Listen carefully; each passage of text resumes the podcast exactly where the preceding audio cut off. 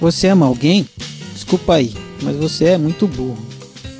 Você ama de verdade, do fundo do coração? Então você é um completo idiota.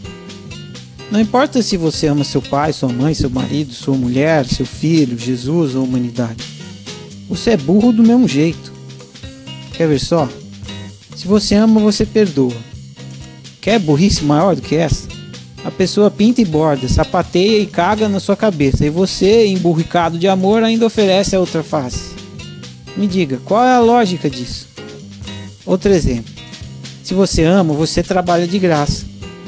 Por amor ao ofício, faz todo o sacrifício. Tipo o Dalai Lama, Gandhi, Madre Teresa. Nem preciso citar celebridades.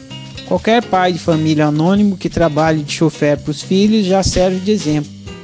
Ora, se trabalhar de graça não é burrice, é ao menos injusto, não acha? Quer mais exemplos? Se você ama, de fato, você aceita o outro como ele é. Aí a coisa fica irracional mesmo. A pessoa tem bafo de cinzeiro, barba mal feita, com saliva, coça o saco, fala mal da sua família, come de boca aberta e você, amante, sempre com cara de Ronald McDonald's. Sou palhaço e amo muito tudo isso só estando completamente fora do juízo para fazer uma coisa dessas, concorda? E tem mais. Amar, além de burrice, é indigesto.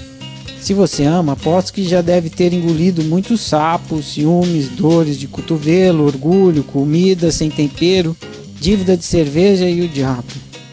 Assim, se você ama, além de burro, deve ter um estômago de avestruz. Agora, a pior notícia não é que amar é burrice, afinal, com o tempo a gente cria uma maneira de conviver com essa gripe. A pior notícia é que, segundo algumas tradições religiosas, o verdadeiro amor é um vírus que nunca morre. Ou seja, se você ama, além de burro, está eternamente fudido. Sua única salvação, aliás, nossa, pois também sou um vírus positivo.